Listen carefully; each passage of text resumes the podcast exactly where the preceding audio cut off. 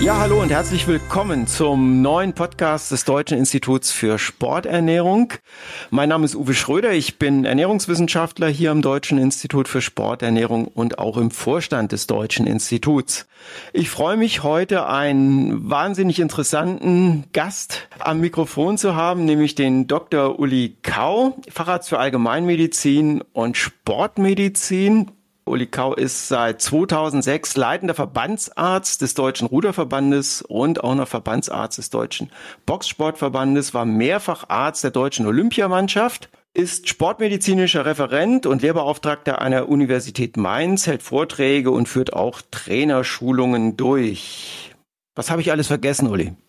Ach, ist nicht so wichtig. Ich denke, ähm, wir sind ja eher Underdog und wir versuchen, jetzt oder ich versuche jetzt in meinem Bereich, in meinen Möglichkeiten schon seit 20 Jahren, also in Deutschland nach der betreue ich schon seit 2002, sind jetzt 20 Jahre genau, optimal zu betreuen und aber auch natürlich äh, so die gesamte Situation des Sportlers zu betreuen und nicht nur einfach so, dass er gesund ist, sondern eine optimale Leistung bringt und natürlich auch von der Psyche her und auch sein ganzes Umfeld mit zu betreuen.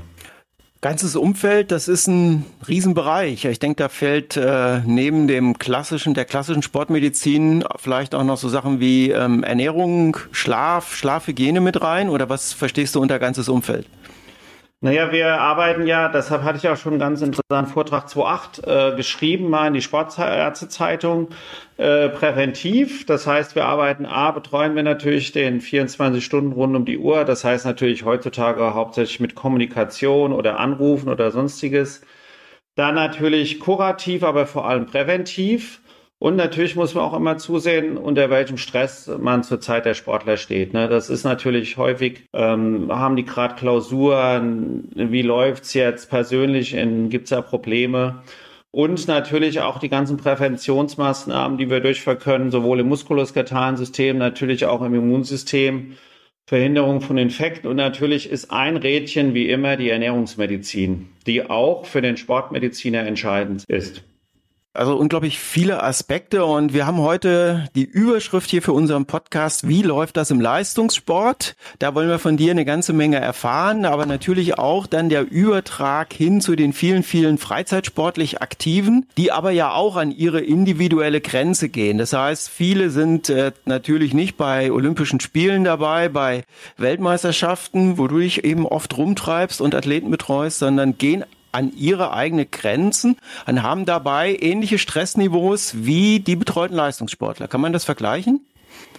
Das kann man auf jeden Fall vergleichen. In meinen Praxen habe ich ja auch äh, viele ambitionierte Hobbysportler. Ähm, wobei ich natürlich immer versuche, gerade in der heutigen Zeit, wo viele doch unter Stress stehen und natürlich sind die auch alle so im Alter 30, 40 und äh, natürlich im Beruf da ihre naja, im Beruf äh, ihren Mann stehen müssen, natürlich auch noch Familie haben, dass ich erstmal versuche, denen klarzumachen, dass äh, Sport äh, soll eigentlich erstmal Spaß machen für sie. Und im Sport soll man sich erstmal erholen, auch von dem ganzen Stress, von der Psyche. Und äh, natürlich gibt's auch viele, die da natürlich Marathon oder Triathlon Wettbewerbe bestreiten. Einer sitzt hier gegenüber. Ähm, aber ja. das ist mir immer ein bisschen, ja, aber das ist mir dann immer so ein bisschen im Zwiespalt. Ne? Mhm. Man soll primär erstmal natürlich den Sport nutzen, um sich zu erholen, um runterzukommen, auch psychisch äh, runterzukommen. Ne? Das ist so typisch im extensiven Ausdauertraining. Einfach locker laufen eine Stunde und so gar nicht richtig bei denken. Das ist natürlich auch eine gute Erholungsmaßnahme.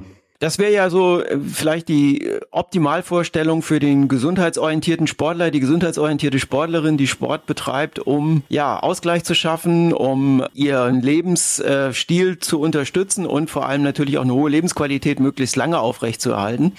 Aber das ist ja im Leistungssportbereich ein ganz anderer Aspekt. Ähm, wenn ihr unterwegs seid, welche Aspekte sind da so besonders äh, wichtig im Bereich Ernährung, im Bereich Regeneration, sportmedizinischer Betreuung?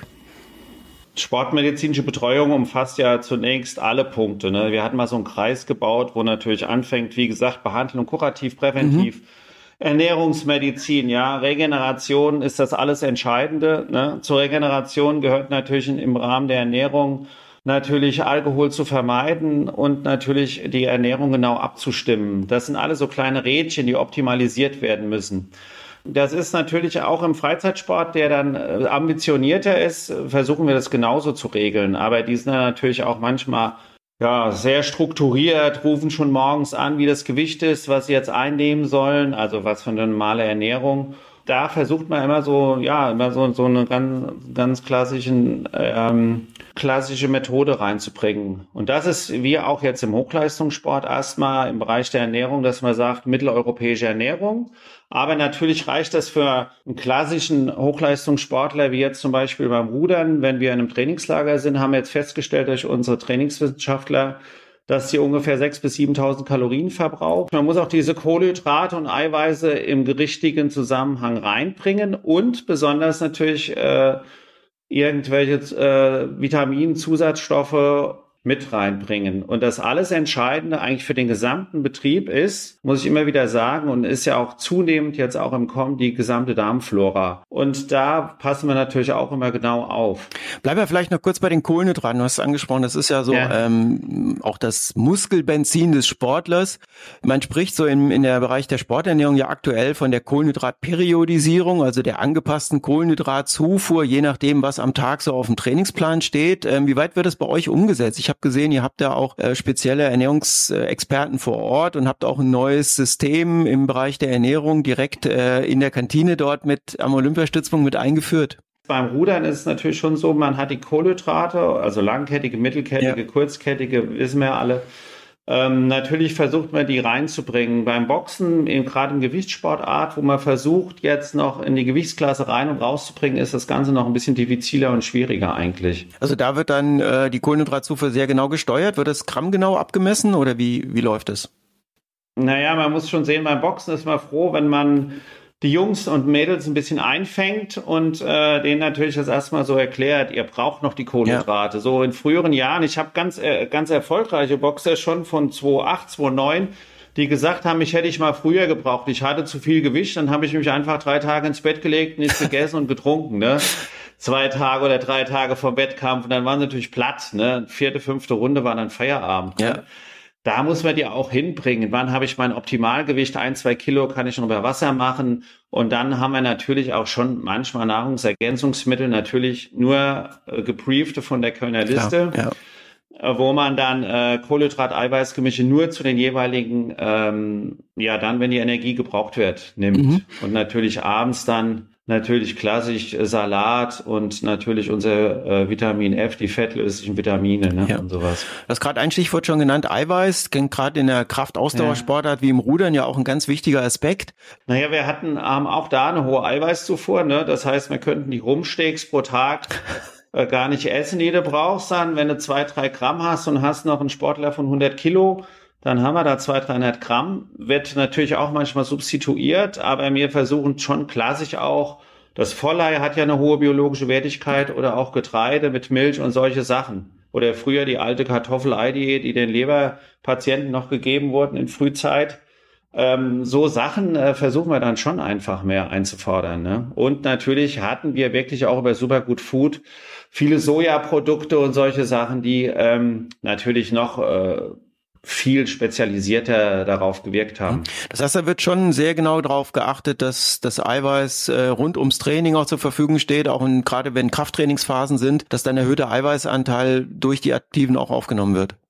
Ja, genau. Also da nimmt man dann doch mal die unverzweigten Aminosäurepräparate die dann, die man dann doch mal mit zu einnimmt. Gerade wenn das, äh, wenn man nach zweimal am Tag vielleicht rudert und da noch eine Krafttraining-Einheit hat, das ist schon enorm. Da muss man einfach ein bisschen was zugeben. Aber primär war das so die letzten zwei, drei Jahre, wo wir diese spezialisierten Nahrungsmittel hatten, auch gut darüber zu steuern, muss man auch sagen. Ein Stichwort ist eben schon gefallen, Kölner Liste Nahrungsergänzungsmittel. Äh, ich denke, im Hochleistungssport ohne geht nicht, oder?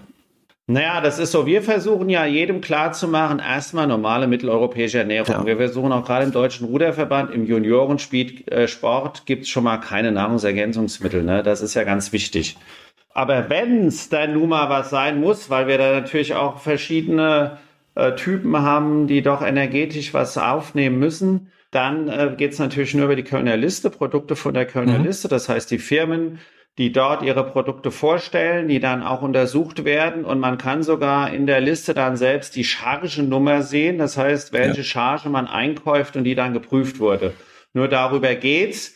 Und ansonsten ist natürlich jeder Athlet, ob im DRV oder DBV, äh, man sagt immer, das wird nur nach Absprache mit dem, mit mir meistens oder aber natürlich auch mit dem Trainer andere gehen natürlich auch über die Olympiastützpunkte, die aber genauso darauf achten. Vielleicht um das noch mal kurz äh, herauszustellen, Kölner Liste ist eine Liste von der Deutschen Sporthochschule in Köln, äh, Biochemielabor dort, auf der Präparate gelistet sind, die nach bestem Wissen und Gewissen und Untersuchungen der entsprechenden Labore dopingfrei sind. Das ist der, glaube ich, der Hintergrund der Kölner Liste. Ja. Und deshalb so von der Bedeutung her ähm, für Leistungssportler natürlich, die auch mal mit einer Dopingkontrolle rechnen müssen, von ganz, ganz hoher Evidenz. Ja, klar. Außerdem wollen wir ja nicht irgendwelche äh, Schadstoffe jetzt dem äh, Sportler, dass der irgendwelche Schad- oder Dopingmittel ja. oder sonst Also ein absolutes äh, Qualitätskriterium einfach. Ja, absolut. Ja. Also es geht bei uns im olympischen Sport und eigentlich schlage ich das auch eigentlich, wenn ich äh, äh, Freizeitsportler habe, schlage ich den auch vor, also wenn ihr dann nur mal was zu euch nehmt, oder das ist ja auch häufig so, die dann doch ein, zwei Stunden Rad fahren oder die dann im Triathlon versuchen, äh, was zu bringen, dass man dann auch sagt, okay, er nimmt dann äh, irgendwelche Gels, ja. ne? Auch von den Firmen, die auf der Kölner Liste stehen, wo dann auch noch extra salted, also mit Salz natürlich ist, weil das bringt ja das Wasser in die Muskelzelle und natürlich die auch meistens mittelkeitige Kohlenhydrate haben und dass man von Anfang an die natürlich schon reinschiebt und das auch übt im Training. Genau, das ist ein ganz wichtiger Punkt. Das hat sich ja, glaube ich, auch so hoffentlich inzwischen bis zu den Freizeitsportlerinnen und Sportlern durchgesprochen. Dieses Train the Gut, trainier den ja. Darm. Ich muss also im Training schon ja. das aufnehmen, was ich dann unter der Stressbelastung, sind wir wieder beim Punkt vom am Anfang, Stressbelastung, ja. Wettkampf eben auch aufnehme. Nur dann habe ich die Gewähr, dass ich schnell laufe und zwar Richtung Ziel und nicht Richtung Dixie-Häuschen. Ähm, das hat dann oftmals Durchschlag überragende Wirkung. Aber das wären jetzt so diese energetischen Präparate, von denen du eben gesprochen hast. Mhm. Was gibt's denn so an, an weiteren Nahrungsergänzungen, was ihr im Bereich des Leistungssports einsetzt? Also das Entscheidende, habe ich ja schon gesagt, ist die Darmflora, ja. die natürlich auch in den letzten Jahren total an Bedeutung gewonnen hat. Nicht nur fürs Immunsystem, für die Regeneration, auch für die Leistungsfähigkeit.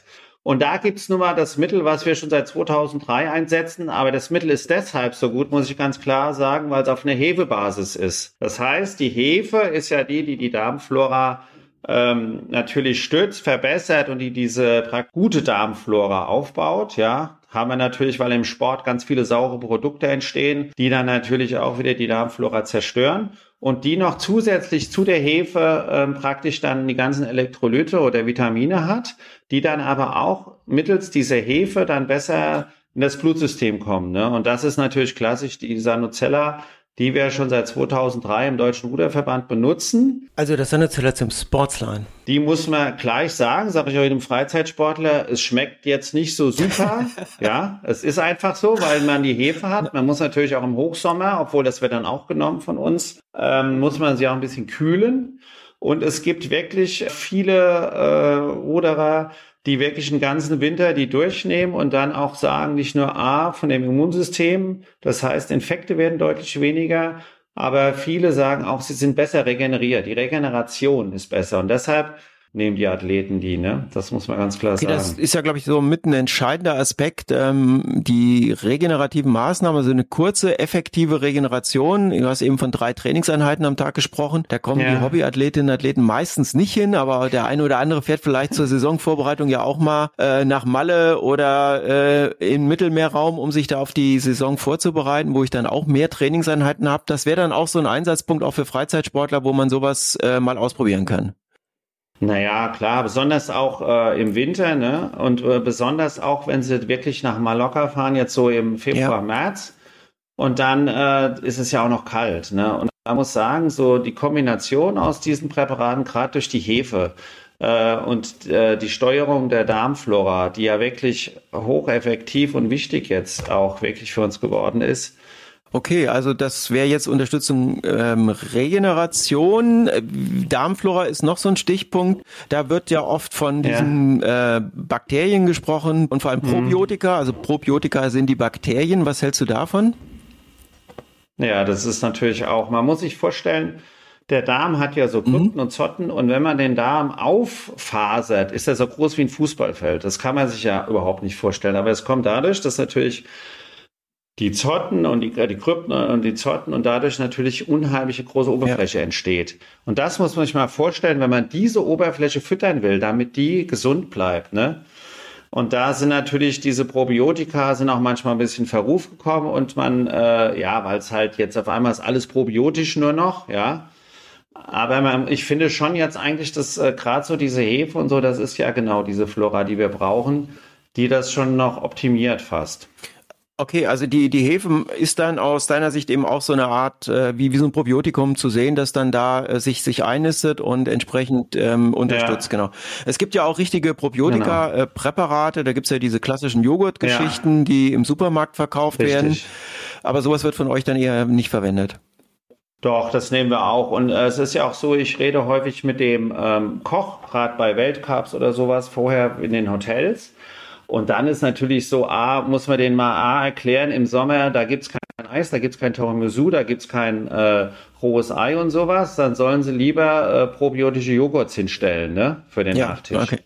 Das machen wir dann schon noch mhm. zusätzlich. Ne? Das heißt, man nimmt natürlich vielleicht noch Sanozella und das okay. noch dazu. Ja. Also wir arbeiten ja auch so ein bisschen mhm. hier und da mit dem einen oder anderen Sportler, Sportlerinnen und äh, haben da eben auch sehr, sehr gute Erfahrungen gemacht. Gerade bei Sportlerinnen, äh, da haben wir auch mit äh, separaten Bakterienkulturen, unter anderem mit dem Darmflora Plus Select, Erfahrungen gemacht, weil man ja. da einfach eine äh, konstante Menge von Bakterien hat und unterschiedliche Bakterienstämme, dass man dann sehr, sehr gut mit einsetzen kann.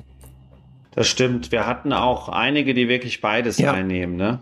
Und man muss ja auch sagen, gerade auch im Freizeitsport, selbst wenn ich einen Halbmarathon nur mache oder auch einen ganzen Marathon, ist eine so enorme Belastung. Aber wenn ich vorher meine Flora also richtig präpariert habe, ja, und ich krieg sowieso nur äh, pro Stunde 500 Milliliter Flüssigkeit vielleicht rein, ne, weil der Magen ja nicht mehr mitkriegt, weil das ganze Blut ist ja praktisch äh, natürlich genau. Muskulatur ja. oder versucht noch das Gehirn und die Niere irgendwo gescheit zu versorgen, ne, dann ist das äh, enorm, was äh, dieser Magen-Darm-Trakt, gerade wenn der Magen-Darm-Trakt, der muss richtig vorbereitet sein, um überhaupt eine optimale Leistungsfähigkeit auch ich glaube, das ist ein wichtiger Punkt, was vielen Aktiven vielleicht noch nicht so ganz klar ist. Das ist der klassische Warmacheffekt. Das Blut geht praktisch vom Körperkern ja. in die Peripherie, in die Muskeln.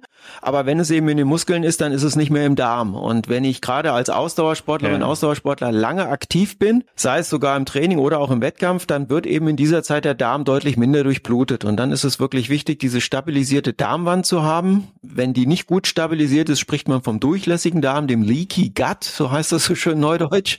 Ja, genau. Ja, und dann kommen ja. da eben Substanzen ins Blut, die unter anderem Entzündungsprozesse hervorrufen können. Und deshalb ist aus unserer Sicht eben so wichtig, den, den Darm auf mehreren Ebenen zu stärken. Einmal mit diesen äh, Probiotika, teilweise eben auch mit Präbiotika. Und wo wir die Erfahrung gemacht haben, ähm, da wird dann oft äh, der Begriff Ballaststoffe mit eingebracht. Absolut richtig. Mhm. Nur bei Ballaststoffe denken ganz viele äh, direkt an Vollkornprodukte.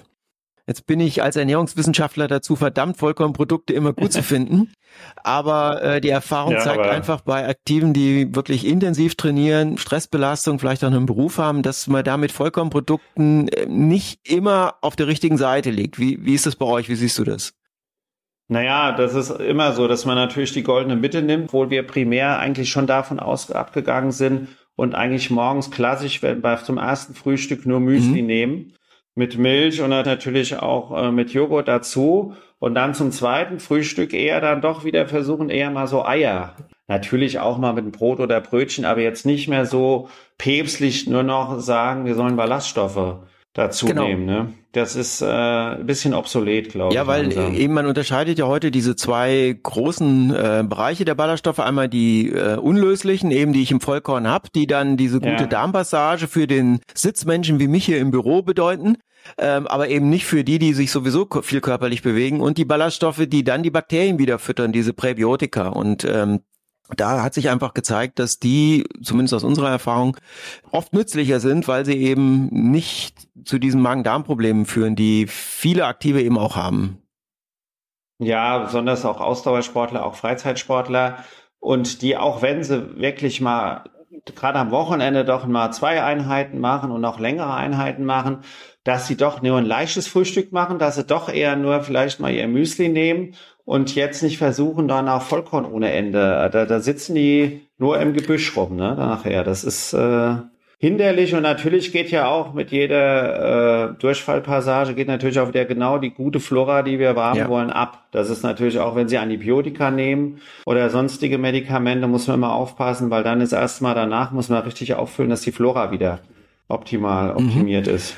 Ja, das ist ein äh, wichtiger Bereich, also Darmflora, Mikrobiom, Mikrobiota nennt man das ja auch so schön aktuell, mhm. ähm, Unterstützung. Aber Immunsystem hatte ich auch schon angesprochen und dafür gehören für mich auch immer die Versorgung mit ähm, Obst, Gemüse, ist aber gerade bei regelmäßig Trainierten ja auch oft schwierig. Einerseits wegen dem zeitlichen Aspekt, aber andererseits auch wegen, wegen der Verträglichkeit. Wie haltet ihr das? Wie viel Portionen ja. Obst, Gemüse werden da so regelmäßig oder sollten aus eurer Sicht da verzehrt werden im Leistungsbereich? Ja, es gibt ja vom, vom DOSB gab es ja mal die, die tolle Aktion fünfmal Obst mhm. am Tag. Ja das Klassische. Aber das ist bei jedem verschieden. Es gibt schon Leute, die nehmen sich da zwei, drei Apple immer mit und, und da klappt das. Ne? Bei den anderen ist das zu viel Säure. Ja, die anderen nehmen dann nur Weintrauben, weil sie süß sind, ist auch nicht immer so sinnvoll. Da versucht natürlich schon zu jedem Essen mal ein, ein, Stück Obst, aber jetzt da nicht zu viel einfach aufzunehmen, muss man ganz klar also sagen. Also wer es nicht verträgt, braucht keine fünf am Tag. Habe ich das jetzt so daraus gehört? Nein, also was immer gut ist und was auch gerade so, wenn Leute Probleme haben, die Banane, muss man wirklich sagen, Kaliumzufuhr ja. ne? Okay. und natürlich auch ein bisschen ist als leichte Sache mit, mit dem Müsli zusammen mhm. optimal. Äh, wir haben ja neben den Kohlenhydraten im Obst und ähm, den Säuren vielleicht auch, die du eben schon angesprochen hast, die dann nicht so günstig sind, ähm, aber auch diese sekundären Pflanzenstoffe, also Geruchsstoffe, Farbstoffe, Aromastoffe, denen wird ja eine unglaubliche schützende Wirkung ähm, prognostiziert, nicht prognostiziert, sondern äh, zugeschrieben.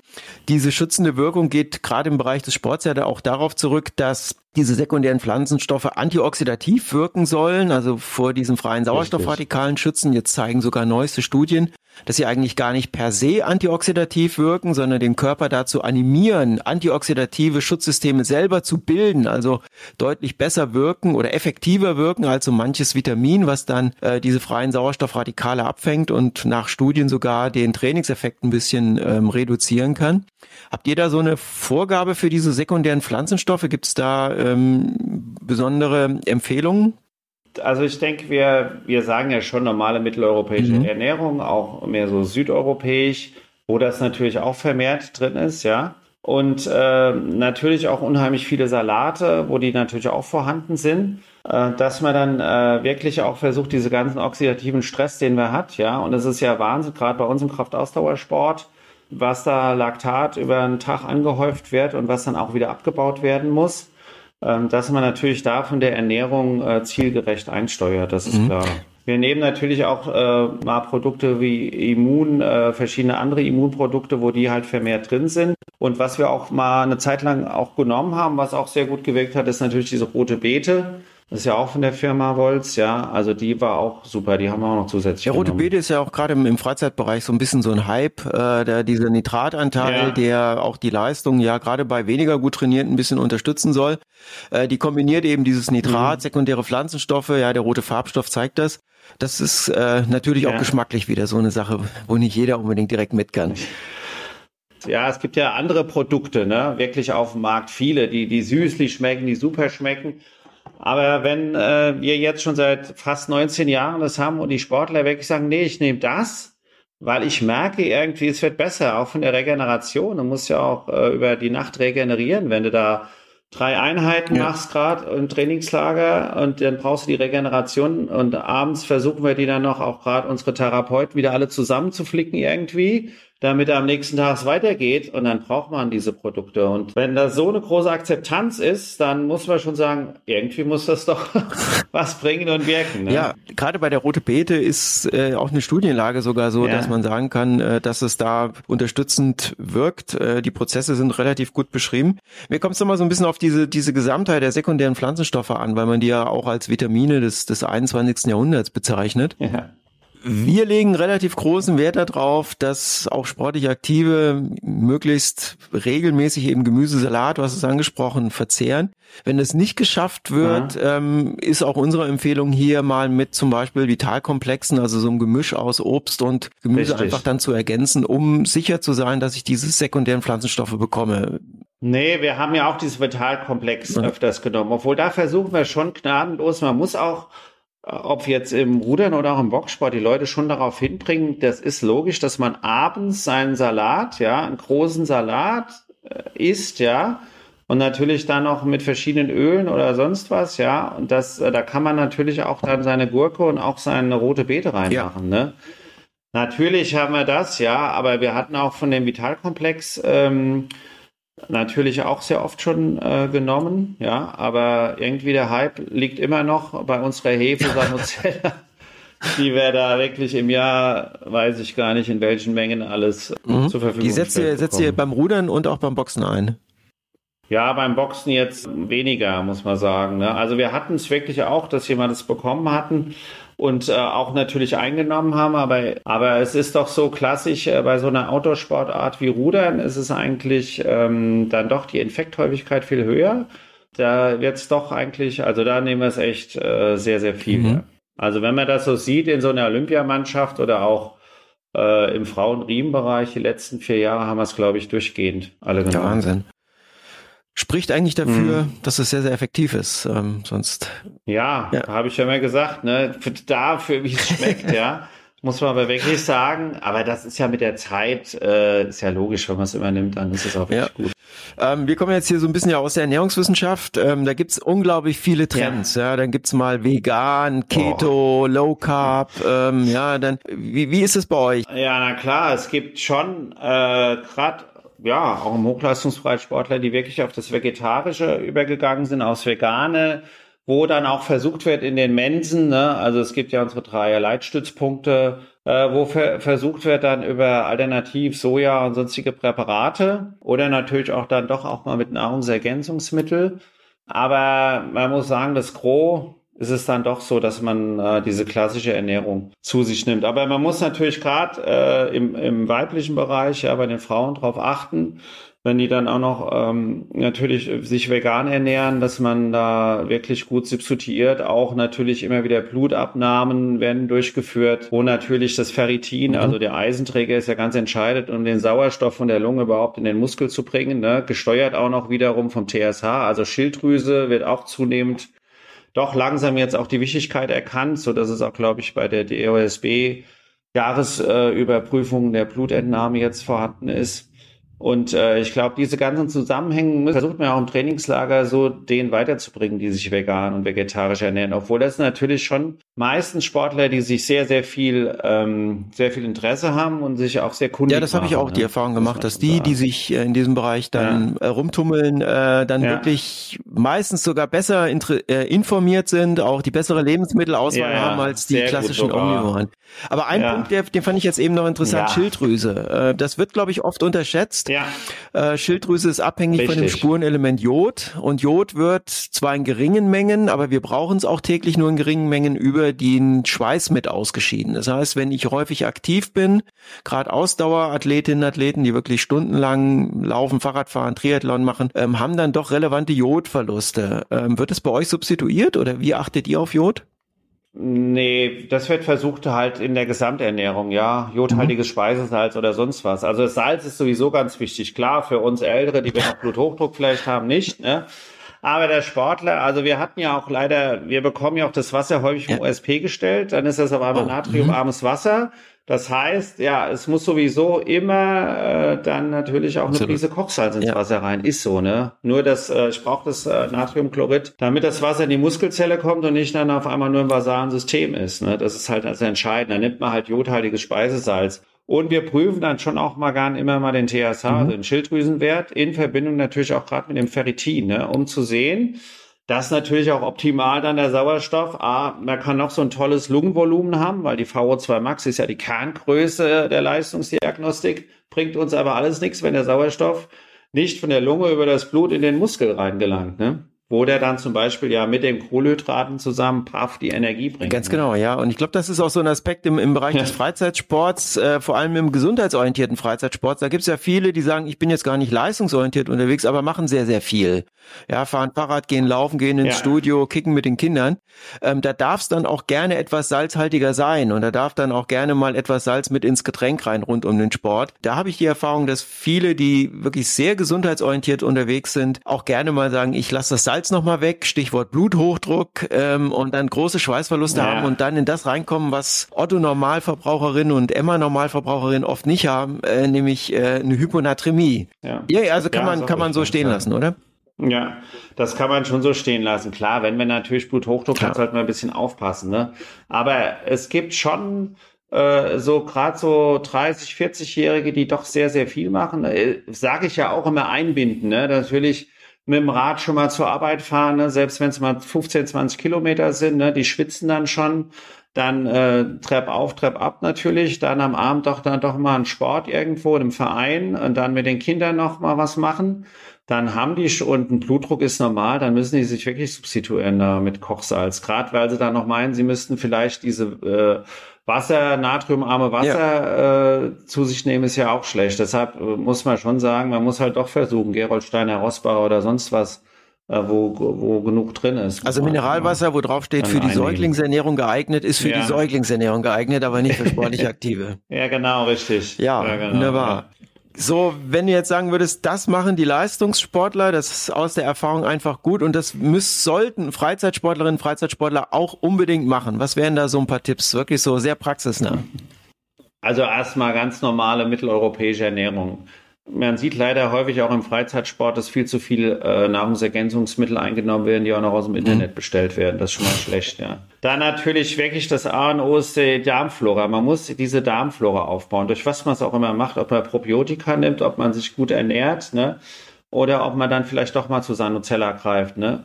Dass, äh, dass, dass man wirklich äh, zusieht, diese Flora, auch wenn man hat einen Infekt oder braucht ein Antibiotikum oder hat Nebenhöhlenentzündung, dass man immer zusieht, die Flora das ist das A und O auch für diese äh, Freizeitsportler, die auch mal zehn Kilometer oder sowas laufen. Das ist das Entscheidende. Ne? Die Regeneration natürlich auch über die Ernährung zu steuern und das eigentlich das Sinnvollste, was wir auch schon immer sagen, wie Sportärzte, der, der Schlaf. Ne? Das ist halt das A und O. Ne? Sieben bis acht Stunden Schlaf für die Regeneration und den Alkohol in Maßen. Das ist natürlich auch das alles Entscheidende. Ne?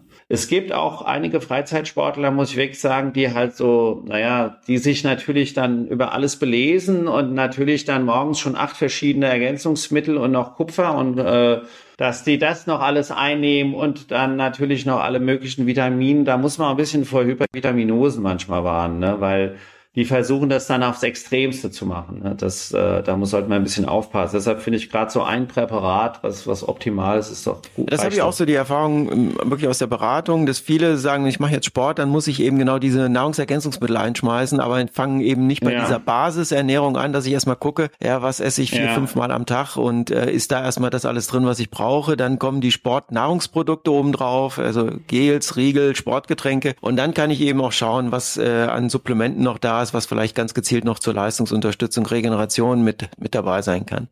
Du hast eben angedeutet schon Sportlerinnen, Sportler, die zur Leistungsdiagnostik kommen. Ähm, Gibt es ja. da so ein paar Tipps noch einfach aus der unglaublich langen Praxis und Erfahrung? Was, was würdest du so Menschen, die regelmäßig aktiv sind, da raten? Also was A schon mal mega sinnvoll ist, leider ist die klassische Gesundheitsuntersuchung auf drei Jahre gesetzt worden, nicht mehr auf zwei wie vorher. Wo wir auf jeden Fall auch immer noch die Schilddrüse und was dazu machen, ne, wenn es auch nicht unbedingt gefordert ist. Das ist wichtig, dass man so die Basis macht und natürlich ist es gerade auch jetzt äh, nicht nur im Alter, sondern auch gerade nach Covid, ne, wo doch viele auch ihre Probleme haben, ist dann schon so, dass man eine EKG-Lungenfunktion auch ein Belastungs-EKG. Nicht jeder braucht gleich einen Herzultraschall, ja, da muss man auch mal ein bisschen differenzieren. Aber dass man schon im Jahr, gerade wenn man äh, seine 10, 12 Stunden die Woche oder 14 Stunden die Woche macht und natürlich auch auf ein paar Wettkämpfen mit teilnimmt, dass äh, solche Atteste nicht über die Ladentheke beim Hausarzt gehen sollen, sondern dass man schon EKG, Lungenfunktion, Belastungs-EKG und natürlich auch mit dem Arzt mal spricht und natürlich eine normale körperliche Untersuchung durchführt. Das dann einmal im Jahr, zweimal im Jahr? Einmal im Jahr reicht das, ja. Was ich immer noch ganz wichtig finde zu sagen, weil wir sehr auf die Ernährung und so jetzt auf das gehen, der gesamte Bewegungsapparat, mhm. ne? Denn man sieht sofort, also ich mache ja auch manuelle Therapie und Chirotherapie, aber man sieht sofort äh, Sehnenreizungen und sonstiges, natürlich auch gerade im Gewichtssport, wenn die Jungs abnehmen müssen, aber man sieht es einfach auch im Freizeitsport, äh, wenn äh, nicht eine gescheite Ernährung, wenn nicht eine gescheite Flüssigkeitszufuhr mit genug Kochsalz da ist, dann fangen die alle an mit ihren äh, Ansatzschmerzen, Ansatzreizen und dann wird das Training muss man wieder umstellen oder äh, sie machen einfach immer weiter und denken gar nicht daran, dass der Körper natürlich auch diese Substrate braucht, die Substanz. Ne? Wenn ich so viel verbrauche, muss so viel rein. Wenn ich äh, so viele saure Produkte natürlich entwickle im Sport, müssen auch diese saure Produkte weggepuffert werden. Ne? Und das, glaube ich, ist auch ganz entscheidend, dass viele mit dem muskuloskeletalen Apparat dann äh, ihre Probleme bekommen, wenn die Ernährung nicht stimmt und die Ja, also auch für mich jetzt ein nicht ein neuer, aber doch ein interessanter Aspekt, äh, ich glaube, der wenig bisher auch im, im Fokus steht, ne? dass man eben muskuläre Probleme, äh, muskuloskeletal, alles was auch mit Gelenke mit betrifft und solche Geschichten, dass das eben auch eine Ernährungskomponente im mhm. Hintergrund mit haben kann und auch scheinbar, so wie du es jetzt beschrieben hast, oft ja. hat. Ja, oft hat. Die Leute kommen dann mit Ansatzschmerzen, weil man dann fragt, dann, das ist natürlich dann auch, jetzt fahren die in Sommerurlaub, wow, jetzt kann ich mal jeden Tag morgens eine Stunde laufen gehen und so, ne? Dann wird abends trotzdem jo. viel Alkohol getrunken und natürlich auch noch, ja, ist, äh, ja, ist halt immer so, ist ja auch Urlaub, ja. verstehe ich ja, ja. Aber dann kommen die nach fünf, sechs Tagen und sind erstmal haben typische Ansatzschmerzen oder Chondropathien, also an den äh, Kniegelenken oder sonstiges, ne? Das kommt, kommt dann einfach, ne? Weil man einfach sich da überhaupt nicht mehr bemüht und auch äh, Flüssigkeit, keine richtig mhm. gescheite Flüssigkeit zu Wir hatten am Anfang äh, ein Stichwort, das auch zwischendrin ab und zu nochmal aufgetaucht ist, war das Stichwort Stress. Ich glaube, das ist äh, allen ja. bekannt, die neben einer ja, schulischen Ausbildung, Studium oder Beruf noch ein, ja, wie auch immer geartetes, leistungsorientiertes Training mit aufbauen. Gibt's da auch aus deiner Perspektive oder aus deiner Erfahrung einfach so ein paar Tipps, wo man sagt, was kann man jetzt gegen diesen Stress ganz konkret tun oder was hilft da, um diese Stressfaktoren in einem Maße zu haben, dass sie nicht wirklich schädigend sind? Also ich äh, versuche mit den Leuten bei der Leistungsdiagnostik ja auch immer mal so ein ja, so einen Plan zusammenzubauen, einen Jahresplan. Äh, wo willst du hin? Was ist dein Zielwettkampf? Ne? Dann fangen wir natürlich auch und sagen, also wenn du da deinen Zielwettkampf hast, dann musst du aber auch mal zwei Wochen okay. vorher Urlaub machen, ja? Und, oder auch mit der Familie ruhig und versuchst das da einzubauen. Und wenn du da Stresssituationen hast, dann darf der Sport nur dazu da sein, äh, sich zu erholen, ja? Also, extensives Ausdauertraining, äh, ganz locker und dann so wirklich runterkommen. Man muss gucken, wie passt es mit meinem Gesamtbild, mit meiner Arbeit, auch vielleicht mit äh, der Familie natürlich immer. Wie baue ich das zusammen und wo kann ich dann äh, da meine Wettkämpfe hinbauen und wie baue ich da drum herum? Das ist ganz entscheidend, glaube ich. Ne? Und dann sage ich, lieber extensives Ausdauertraining, ein bisschen mehr machen, runterkommen, weil extensives Ausdauertraining ja A für die Kapillarisierung der Muskeln für die VO2 Max ja auch ganz das entscheidend Das wären jetzt aber sind. überwiegend dann auch für die Leute, die im Ausdauersport aktiv sind. Ja, wenn ich sage jetzt zum Tennisspieler, ich gehe heute auf den Platz und er darf jetzt zweimal aufdotzen, dann hat der Gegner auch nicht viel Spaß dabei. Nee, wenn ich natürlich, habe natürlich, ich habe ja auch viele äh, Fußballspieler und auch natürlich auch viele Tennisspieler. Äh, Natürlich, da muss man das so anders dahin bauen. Aber ich, ich warne immer davor, ne? Die machen sich eine ganze Woche Stress und dann äh, müssen sie unbedingt, das ist ja beim Rudern auch so, dann haben wir Masters-Ruderer, die fahren dann fünf 500 Meter Rennen oder fünf mal 1000 Meter Rennen noch und ab Montag geht's gleich wieder los. Also ich denke schon, der Sport muss man da richtig einbauen. Natürlich kann man die Ernährung alles dazu noch nehmen, ne? aber man muss äh, so muss zusehen, dass der Stresslevel trotzdem runtergefahren wird und das kann man im Sport aber natürlich dann zu den Wettkämpfen muss man natürlich dann auch wieder Gas haben. Also wenn ich das klar, ja. mal so jetzt äh, versuche, nicht zusammenzufassen, aber so für mich zu analysieren, heißt das, äh, wenn du Stress hast, dann bitte nur einmal, entweder im Job oder beim Sport. Und wenn du dir den Sportstress leisten willst, weil ich mal wieder am Wettkampf teilnehmen will, dann sollte ich gucken, dass es rundherum passt, dass ich dort keinen Stress habe. Ja, genau. Man müsste eigentlich mal nach so einem Marathon, früher Mainz-Marathon gibt's ja heute auch noch, ne? wenn die Leute kommen, da hatte ich mir mal auch äh, häufig einfach mal MRTs gemacht, einfach weil die alle Schmerzen hatten, der Unterschenkel. Die hatten fast alle Boah, einen Ermüdungsbruch. Ja. Warum? Ja. Kein gescheites Training, nur Stress gehabt, ja, konnten sich nicht gut ernähren und dann äh, kommt das alles zusammen, mhm. ja. Man muss das so ein bisschen Gibt's abwägen. auch äh, Ernährungsparameter, wo man sagen kann, das eine oder andere hilft da, diesen Stresslevel ja besser zu kompensieren? Naja, das ist natürlich das, was wir auch schon eigentlich gesagt haben. Ne? Dass man natürlich nicht äh, einen Haufen Vitamine oder so nimmt. Ich finde jetzt gerade so in, im Sanozella ist ja wirklich alles drin mit der Hefe. Wir haben unsere Flora, die wir aufbauen. Das ist schon mal das Optimalste, finde ich, was man machen kann. Ne? Mit einem Fläschchen, okay. zack, und nicht noch tausend Sachen. Und natürlich die Flüssigkeitszufuhr und die sekundären Pflanzenstoffe, dass wir die wirklich dann auch äh, einnimmt. Und wirklich Verzicht von Alkohol und so. Und man muss eigentlich mhm. versuchen, den Schlaf hinzukriegen. Ja, das Schlafhygiene äh, ist ein Stichwort. Da wird auch momentan, soweit mhm. ich weiß, relativ viel dran geforscht, dass man da noch äh, die, diese Stellschrauben ja. möglichst optimiert. Vielleicht noch eins zu sagen, weil das auch im Freizeitsport so ist.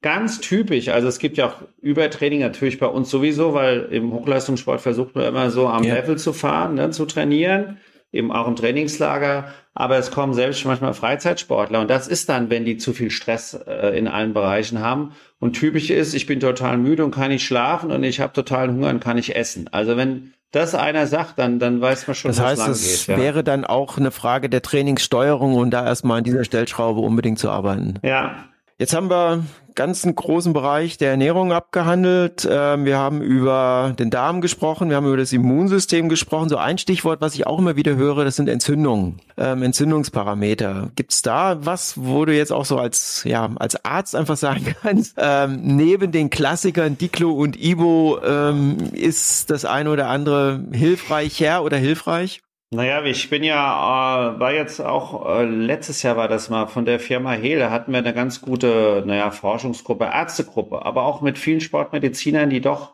auch im praktischen Bereich wie ich arbeiten. Und man muss sagen, dass so klassische Produkte wie Traumehl, Zehl und sowas, ja, und da gab's ja auch große Studien, ja, äh, Tennisspieler mit äh, Epikondylitiden, mhm. also Tennisarm, ja, äh, zehn Tage Diclo gefuttert, ne? Oder vielleicht dann doch auch mal zwei Wochen äh, einfach Traumel oder auch Traumel infiltriert. Ich muss sagen, dass, äh, dass das doch äh, von der Wirkung her gleich ist. Aber dann ist auch natürlich immer wieder wichtig die Schonung, Ruhe, was wir natürlich bei uns nicht immer machen können, ist klar.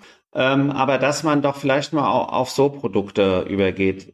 Elektrotherapie ist super bei so diesen ganzen Entzündungen, Ansatzreizen. Ne? Kann man auch jeder Hausarzt verschreiben. Ein Tänzgerät mit Zubehör. Dann natürlich physikalische Therapieformen, die ja eigentlich alle jetzt mal, äh, die es gar nicht mehr so gibt, ne? Kälte, Wärme einfach mal anwenden, Retterspitzumschläge, um natürlich auch noch ein Kinesiotape dann zu aufzukleben. Also man versucht eher ein bisschen in diesen Bereichen, Kinesiotape, Elektrotherapie, physikalische Therapieformen, ja. Und dann aber eher gehe ich mehr mal den Weg, dass man doch mal Traumel nimmt und nicht jetzt klassisch immer Diklon Ibu. Ne? Vielleicht gerade, man hat ja auch wir hatten jetzt gerade eine schöne Studie da ähm, von den Verbandsärzten Deutschland äh, bei der Fortbildung vor einem Jahr. Da hat mal jemand versucht, Muskelfaserrisse oder auch Entzündungen. Dann hieß es immer, dass Ibu, also diese Prostaglandin-Synthesehämmer, äh, bringen was für drei Tage. Das ist sinnvoll. Die ersten drei Tage danach ist das eigentlich nicht mehr so sinnig. Ne? Und dann würde ich halt mit Ich glaube, ein wichtiger Tipp für die vielen, vielen Freizeit-Marathonläuferinnen und Marathonläufer, äh, da gibt's ja so Zahlen, dass angeblich ja. 50 Prozent derer, die da beim Frankfurt-Marathon oder bei euch in Mainz am Start stehen, äh, solche Kameraden ja. vorher regelmäßig einschmeißen. Ich, wenn man mal kurzfristig was hat, ist das ja. absolut kein Thema, nur diese Regelmäßigkeit ist eben, äh, kann wirklich gefällig werden. Ja, nicht nur da die Regelmäßigkeit, sondern auch gerade im Handball, mhm. ja, selbst Jugendmannschaften, ne. Fußball finde ich jetzt nicht so, aber im Handball ist doch so eine Diklo mal vor dem Spiel einwerfen, dann doch Standard. leider, ähm, ja, Standard will man ja nicht sagen, ne? aber das ist auch das, wovor wir mehr warnen, ja. ne? weil es ja da doch einen Haufen Nebenwirkungen hat. Aber wenn man eine Entzündung ist oder so, dass man wirklich sagt, okay, mal drei Tage Feierabend, ne? man muss jetzt mhm. nicht da hochdosiert ewig lang.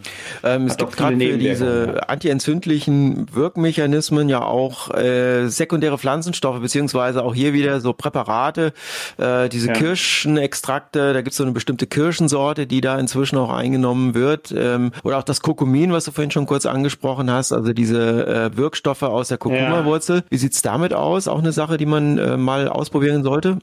Die sollte man auf jeden ja. Fall zusätzlich einnehmen. Also wie gesagt, wir haben ja auch jetzt mit rote Betesaft okay. schon gearbeitet oder so, ne? Wir hatten letztes Jahr von den Olympischen Spielen leider einen äh, hochkarätigen Riemenruderer, der leider noch mal einen Ermüdungsbruch der Rippe hatte, vier Wochen vorher, den hatten wir auch massiv mit diesen sekundären Pflanzenstoffen. Der musste auch dreimal am Tag Sanozella nehmen noch Zusätzlich zu der ganzen physikalischen Therapieform, die wir gemacht haben. Und schließlich hat er dann doch noch die Silbermedaille geholt. Ja, Wahnsinn. Spiel, ne? Spricht für die gute ja. sportmedizinische Betreuung. ja, auf jeden Fall, ja. Solange es gut geht, ist es immer so. Wenn es schlecht geht, dann war es dann doch die Medizin. Äh, ich habe gelesen, Spitzname Magic. Sagen die, die Ruderer. Ja. Ähm, was ist so Magic äh, an Uli Kaus Behandlung? Nee, Magic ist das gar nicht.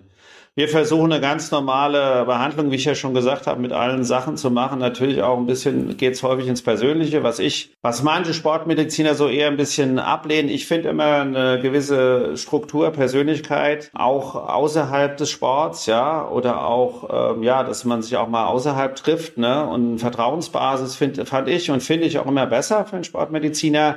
Da ist es auch so, dass automatisch immer gefragt wird und auch äh, viel mehr abgestimmt wird und niemand jetzt hier wir haben auch noch nicht erlebt jetzt in den letzten 20 Jahren, irgendwelche Nahrungsergänzungsmittel oder sonstig was bestellt oder meint, er müsste mit irgendwelchen Sachen aufwarten, um sowas zu verbessern. Ich finde einen guten persönlichen Kontakt und eine, wichtig ist einen hohen Vertrauensbeweis. Auch im Sport mhm. natürlich klar immer die Schweigepflicht. Ist mir aber auch immer so aufgegangen, dass man immer dem Sportler sagen kann, hey, wir sind ein Mannschaftsboot und wir müssen doch jetzt äh, mit dem Bootstrainer reden. Und das geht dann auch, ne? Muss also sagen, für, wir ne? tragen jetzt in, in Freizeitbereich ähm, auch gerne mal das Gespräch beim Arzt, bei der Ärztin suchen, sich dort wirklich auch mal beraten lassen, das auch mal ähm, ja. zu Herzen nehmen, was dort gesagt wird. Vielleicht auch mal einen Ernährungsberater oder eine Ernährungsberaterin aufsuchen, äh, kann ich aus unserer Sicht tatsächlich nur empfehlen. Na, ich finde schon, wenn äh, viele sind ja doch so, die kommen im ja. Gewicht nicht hoch, egal was sie machen oder so, ne, dann sagt man, dann äh, geht man natürlich auch, äh, gut, die OSP-Ernährungsberater gibt's aber natürlich auch zu euch ins äh, Ernährungs-, Sporternährungsinstitut, was natürlich dann optimal Gerade es gibt dann schon, ist ja auch okay, wenn Leute so ambitioniert sind, versuchen dann auch doch mal mit äh, Ü50, ich bin jetzt 50 und versuch's dann doch mal über den Triathlon nach Hawaii, dann äh, braucht man so Fachleute wie euch. Das bringt dann äh, Ja, wunderbar. Nichts, ja. Ähm, hast du noch was, was du Freizeitsportlerinnen, Freizeitsportlern unbedingt mit auf den Weg geben willst? Also ich finde, ich habe leider auch in, in vielen Jahren äh, gesehen, dass manche ein bisschen zu ehrgeizig, ne? weil das ist dann so mit 40 angefangen, ne? und dann erstmal einen halben, einen ganzen Marathon, mhm. dann meint man, müsste einen Triathlon machen.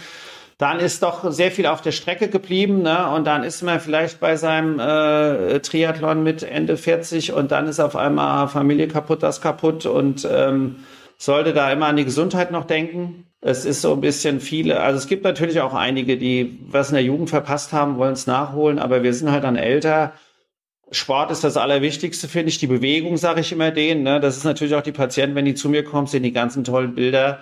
Dann sage ich, das ist jetzt nicht wichtig, dass man ja. hier gleich hochgradig Sport treibt. Die Bewegung ist wichtig ne? und dass man im Alltag das einbaut.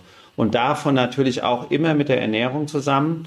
Und äh, soll man treiben, aber man soll es mit Maß und Ziel machen. Das finde ich immer so ein bisschen entscheidend. Genau, aber ich glaube auch, äh, dieser, dieser allgemeine gesundheitsorientierte Sport äh, ist tatsächlich eben auch einer, der nicht unbedingt leistungsorientiert sein muss. Also da reicht es wirklich absolut aus, ja, sich zu bewegen, gerne mal eine Belastungsspitze mit drin zu haben, aber ich muss mit 50 nicht mehr äh, Weltmeister in irgendeiner Disziplin werden wollen. Ja, das, äh, das muss ich auch wirklich noch auf den Weg mitgeben. Gerade im Hausarztbereich, unsere ganzen Erkrankungen, metabolisches Syndrom, erhöhten Cholesterin, Bluthochdruck, ja. natürlich auch Adipositas, ne? durch ein einfacher, extensives äh, Sport, lockeren Bewegungssport in Verbindung mit Ernährung, ja, sogar Bewegung noch wichtiger manchmal wie die Ernährung oder zusammen. Ähm, damit können Sie alle Erkrankungen heilen. Ja, vielen, vielen ja. Dank. Ja, vielen Dank. Und ähm, ja, dann ja. weiterhin viel Erfolg in der Betreuung. Und Was steht als nächstes an? Europameisterschaft in München, ne? Äh, macht Spaß, wie immer noch. Selbst, glaube ich, jetzt in der dritten Generation der, der Sportler jetzt betreue. Ja. Wünsche viel Erfolg und vielen Dank nochmal. Das war ein Podcast des Deutschen Instituts für Sporternährung Bad Nauheim. Weitere Informationen unter www.diese.online.